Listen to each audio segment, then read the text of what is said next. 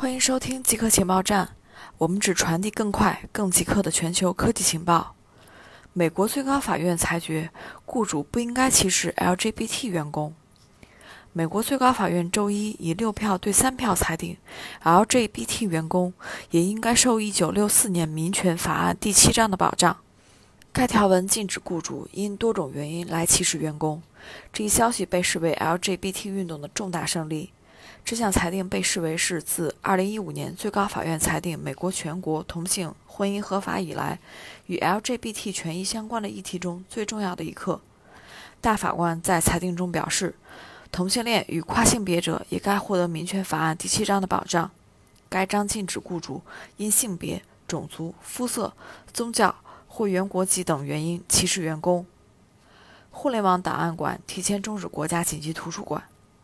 因新冠疫情期间推行的居家隔离政策，互联网档案馆今年早些时候宣布，其 Open Library 图书馆将创建一个国家紧急图书馆，不限制电子书的租借数量，允许想要阅读的读者自行阅读，截止日期为六月三十日或美国国家紧急状态结束之日。他的图书馆包含了一百四十万版权书，这一做法遭到了美国作家协会和图书出版商的反对。前不久，美国四大出版商在纽约联邦法庭起诉了互联网档案馆。上周，互联网档案馆宣布提前于六月十六日，而不是三十日关闭国家紧急图书馆，恢复旧的数字租借模式。互联网档案馆反驳了图书出版商对其的诉讼，称这是对数字图书馆这一概念本身的攻击。汇丰将六十五个关系数据库迁移到一个全球数据库。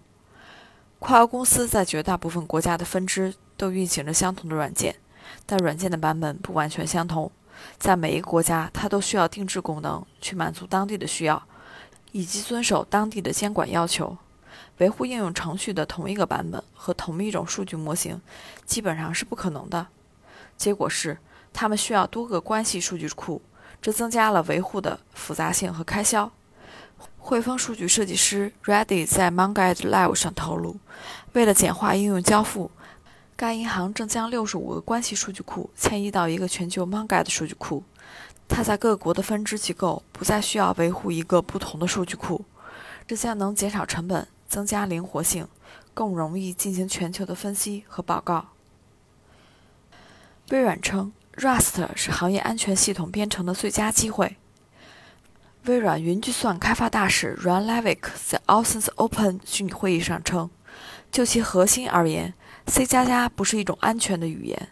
他解释了为什么微软正在逐渐转移到 Rust 去构建基础设施软件，远离 C++。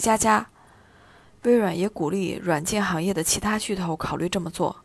他说：“我们正在使用的语言来自于一个不同的时代，C++ 不是一种内存安全的语言。”对此，人人都心知肚明。